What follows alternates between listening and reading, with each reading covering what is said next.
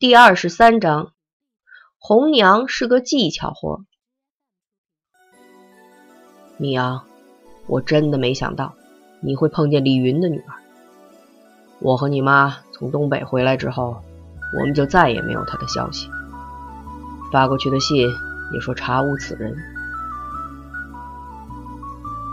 那孩子一定是误会了什么，事情不是这样。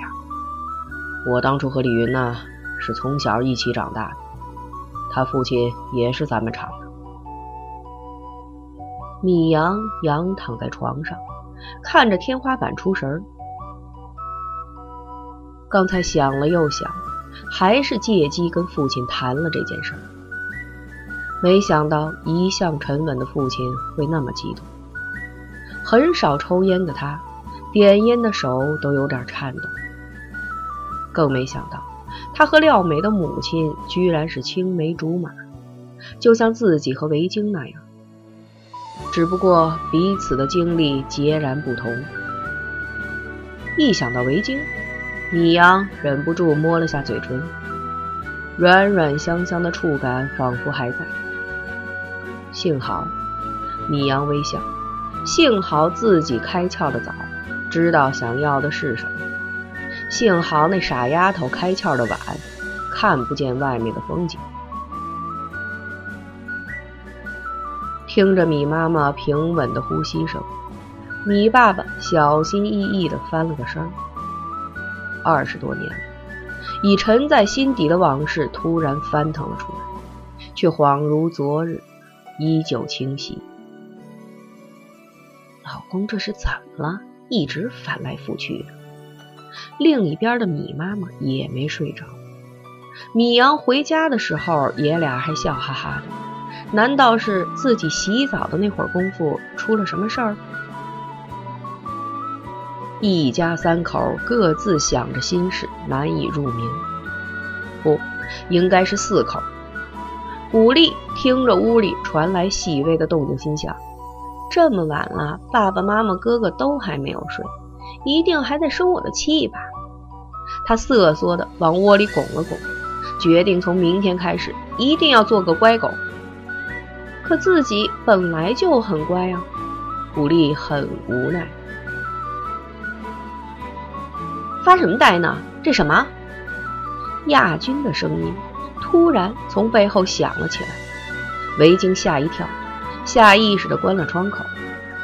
哟，那是谁啊？还保密？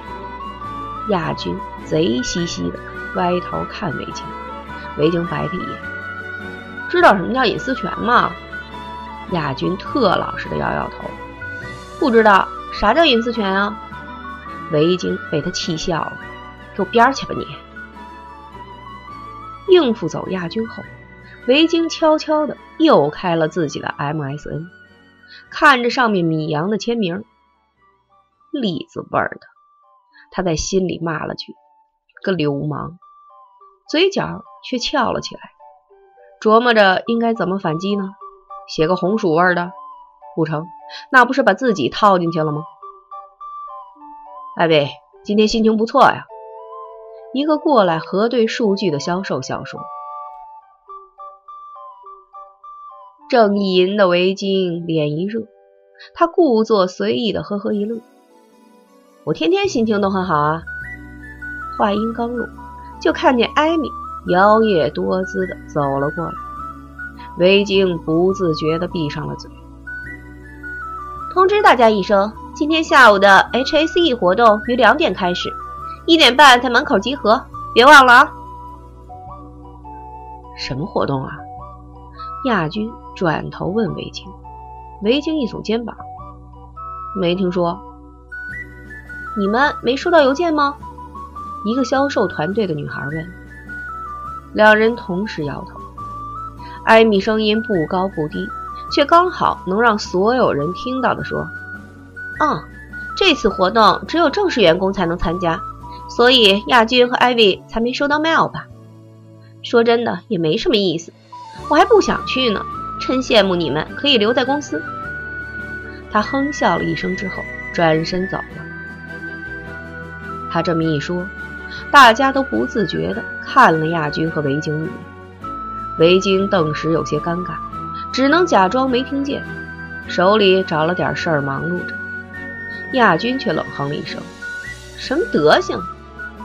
他把椅子划过来说：“别往心里去，咱们公司就这样，做馒头的都不算人口。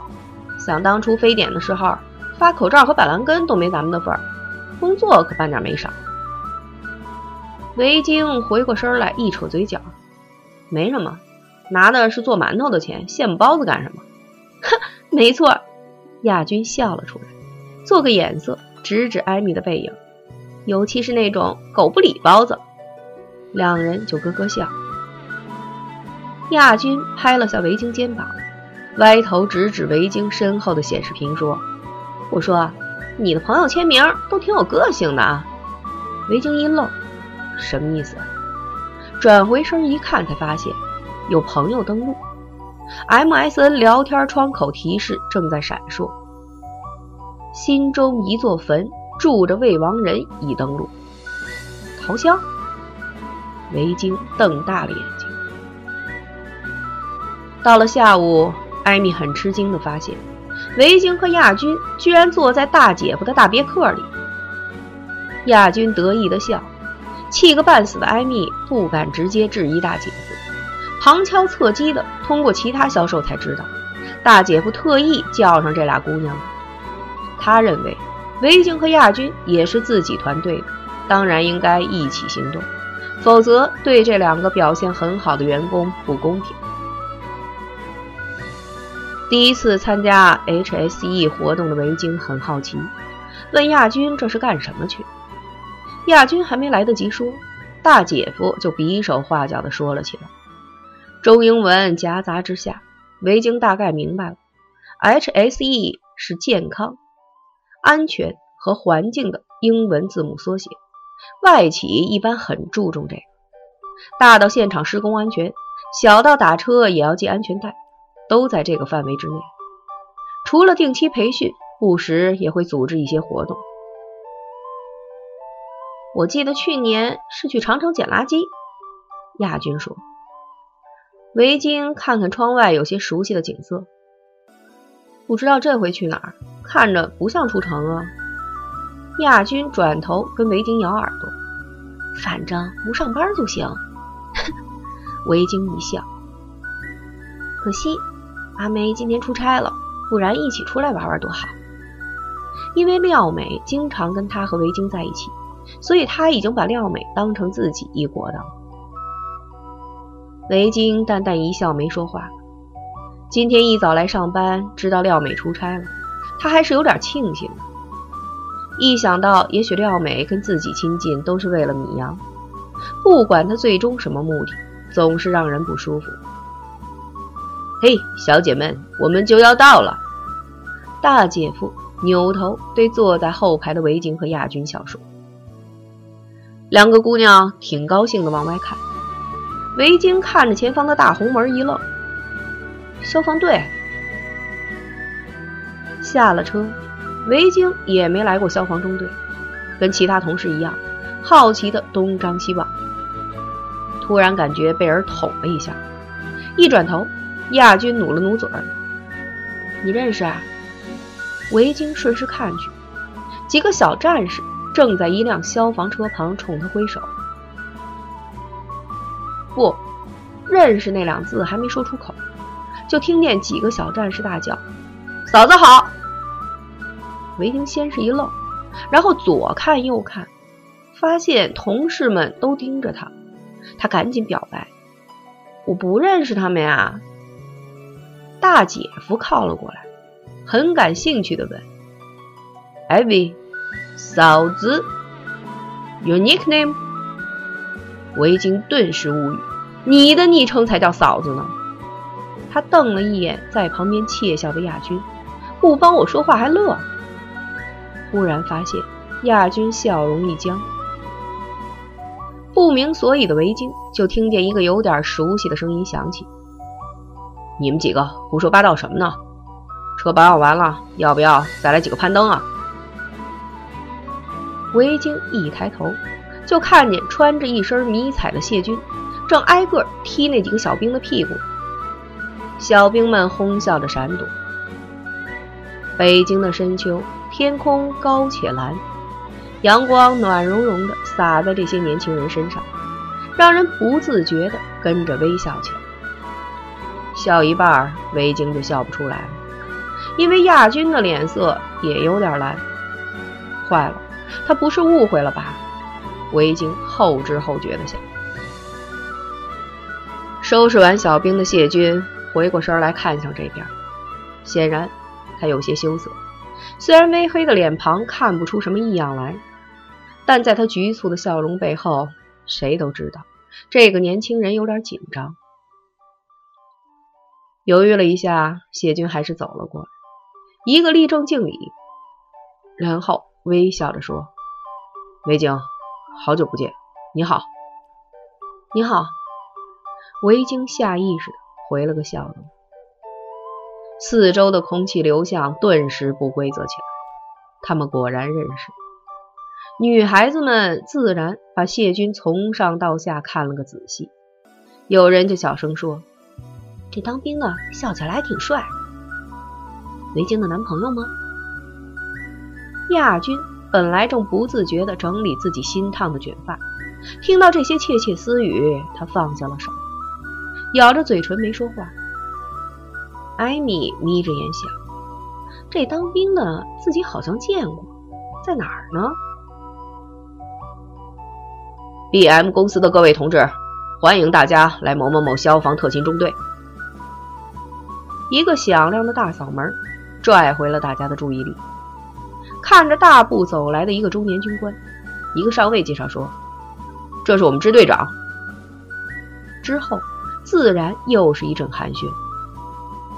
大姐夫对中国消防军人很感兴趣，因为他父亲曾是一位消防员。支队长也没跟老外打过交道，俩人连说带比划，宾主尽欢。反应过来的维京赶紧一把将亚军扯了过来。谢排长，还记得他吧？猝不及防的亚军一个小趔趄，亚军顺势扶了他一下，立刻松开了手，微笑着打量了一下他，就笑说：“是上次崴脚的那位小姐吧？”看着谢军线条明朗的笑容，一向泼辣的徐亚军小姐竟然红了脸。小声说了句：“你还记得我呀？”印象深刻。谢军简洁又不失礼貌地说。亚军的心砰砰的狠跳了两下，他觉得这四个字比以前听过的所有的甜言蜜语都更让人心动。嘿嘿，维京在一旁偷笑。第一次看见亚军这么羞涩的样子，上回火警演习装蒜那次不算。看来他真看上谢军了，而且不是单纯的制服货。笑什么你？回过味儿来的亚军娇嗔了一句。维京做个鬼脸，又对谢军说：“那都是你的兵啊，刚才吓我一跳，冲着我叫嫂子。”谢军很不好意思的挠挠头：“别理这些臭小子，他们只要看见女孩子来找就乱叫。”上次在路上不是碰见过你吗？就是这几个。哦，想起来了，那天你们都穿着那防火服，戴着那个头盔，我一时没认出来。维京大方的冲那几个躲在车旁偷看的小兵招了招手，兵们嗡的一声，越发交头接耳。谢军心里高兴，他觉得这算不算一种表示呢？亚军也很高兴，维京果然跟谢军没什么，要不能这样落落大方，毫不在乎。心情大好的亚军笑眯眯地说了刚才大姐夫还以为嫂子是维京昵称的笑话，谢军哈哈笑了起来。那边寒暄完的领导们开始招呼 B.M 公司的员工们进屋，谢军的中队长在支队长耳边耳语了两句。就把谢军叫了过去，没说几句，支队长突然笑了。他不动声色地打量了一下维京和亚军，就大声说：“谢军，一会儿就由你们排给客人做消防表演。是。谢军一个立正。中队长压低声音说：“小子，借着机会好好表现，趁早拿下，别辜负支队长的期望。”是，保证完成任务。谢军大声说。支队长满意的背着手走了。谢军招手叫过一个老兵，吩咐了几句，又跑了过来。韦京，呃，徐亚军，叫我亚军就好。亚军体贴地说。谢军也不矫情。那韦京、亚军，你们先进去参观吧，我去准备一下，一会儿见。亚军有些兴奋地问：“你亲自表演吗？”谢军点点头。别嫌弃啊。太棒了！亚军双手合十，很真诚地说：“一定很帅。”谢军跟女孩子打交道的经验很少，他有点不好意思，又看了维京一眼。维京笑说：“加油！”谢军一笑，跑回了旁边的宿舍楼，然后就听见集合的哨音响起：“一排集合。”亚军看着他离去的矫健身影发呆，太男人了。直到听见一个销售出来招呼：“你俩还不进来？培训开始了。”他才回过神来，一扭头就看见维京正目不转睛地看着自己。亚军说：“你干嘛？”维京忽然学着他刚才的样子，双手合十，用梦幻般的口气说。你发花痴的样子太帅了，死维京！亚军笑骂了一句，伸手想掐他，维京哈哈笑着跑开了。消防教育大概都是这么个流程：先在电教室里看片子，屏幕上的浓烟滚滚，火舌四窜，让观众们不时发出惊叹声；而火灾过后烧成焦炭的房屋物品，甚至是人。则让人不寒而栗。教员也因势利导，讲解各种逃生技巧。教科片结束，从教室里走出来的员工们纷纷感慨防火的重要性。下一个程序是学用灭火器，在一间特制的大厅里，几个兵先演示了几种灭火器的使用方法，然后让大家试用清水灭火器，干粉和泡沫的，稍后去外面再练。B.M 的同志们都跃跃欲试，自然也就问题百出。维京和亚军在一组，已经试射完毕的维京正在辅导亚军怎么用。不经意间，看见已换了消防服的谢军和一个中尉正看着这边。那中尉笑嘻嘻地说了句什么，谢军突然给了他一肘。维京赶紧冲谢军招了招手，扬声道：“谢排长，有问题请教。”谢军旁边的那个中尉就推他：“快去呀，人家叫你呢。”这边，维京小声对亚军说：“我说，没人领进门，勾搭在个人。”呸！亚军咬着嘴唇笑。谢军，亚军不太会弄，你教教他。维京笑说。谢军没有多想，自然而然地接过灭火器来。仔细的给亚军讲解，亚军连连点头，认真的不得了。维京微微一笑，溜达到一边去看消防队墙上的黑板报。嘟嘟，手机响了两声，维京掏出一看，是米阳的短信：便装逮小偷，小偷四处溜，跟了二里地，到底偷不偷？哈哈，维京嘎嘎笑了出来。四周顿时安静了一下，都转头看他。维京尴尬的冲众人摆摆手：“不好意思。”大厅里又恢复热闹之后，维京转过身吐吐舌头，然后给米阳回短信：“抓贼还有功夫拼？”没十秒钟，米阳回了信：“刚下活，饭馆吃饭呢。你干嘛呢？”维京一笑，飞快的按着键盘。这么晚才吃，慢点吃，小心胃疼。我在消防队呢。打到这儿，维京忍不住回头看了一眼，亚军提着灭火器，好像很笨拙的样子。谢军一点都没有不耐烦，耐心的指导着他。维京又加上一句话：“还记得那个消防排长谢军吗？这人真挺不错的。”我操！周亮差点没蹦起来。刚才还看着手机傻乐的米阳，突然喷了自己一脸炸酱面。米阳顾不上搭理周亮，脑子里飞快地转着。昨天才给维京盖了戳，怎么今天这丫头就……周胖子，你鬼叫什么？大米，别弄你那手机了，有任务，快走！在门口接电话的老胡迅速的买单。米阳也没工夫琢磨了，顺势把手机别回腰上，就跟了出去。周亮又跟老板娘要了几张餐巾纸，这才跑出了门。怎么了？懂电话吗？终于学会了亚军过来找围巾，却看他拿着个手机，不知道在想什么。啊，没什么，学完了。收起手机的围巾，笑得意有所指。而已经恢复正常的亚军眉飞色舞地说：“嗯呐，要不是别人都学完了，我还能再学一会儿呢。”靠！围巾笑骂了一句。亚军得意洋洋。同志们，我们下一个科目就是在火灾现场逃生，请按照刚才我们所学习过的逃生要点进行，还是两人一组，按顺序进入，大家排好队，不要害怕。训练房里的烟幕稍微有点呛，但是无毒无害的。好了，谁第一组？中尉的话音刚落，大姐夫就站了出来。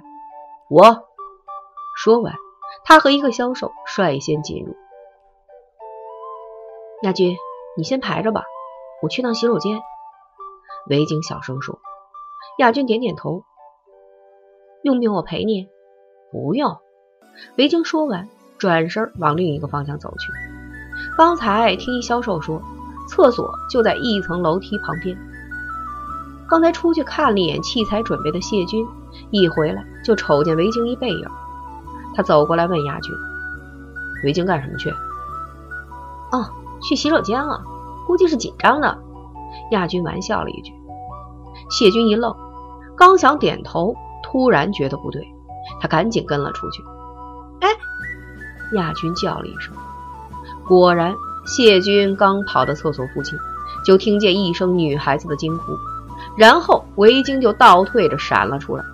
然后左右看着俩厕所的布帘子犯迷糊，谢军正要赶过去解释，就看见维京一掀帘子，点头哈腰的对里面说了句“对不起，实在对不起”，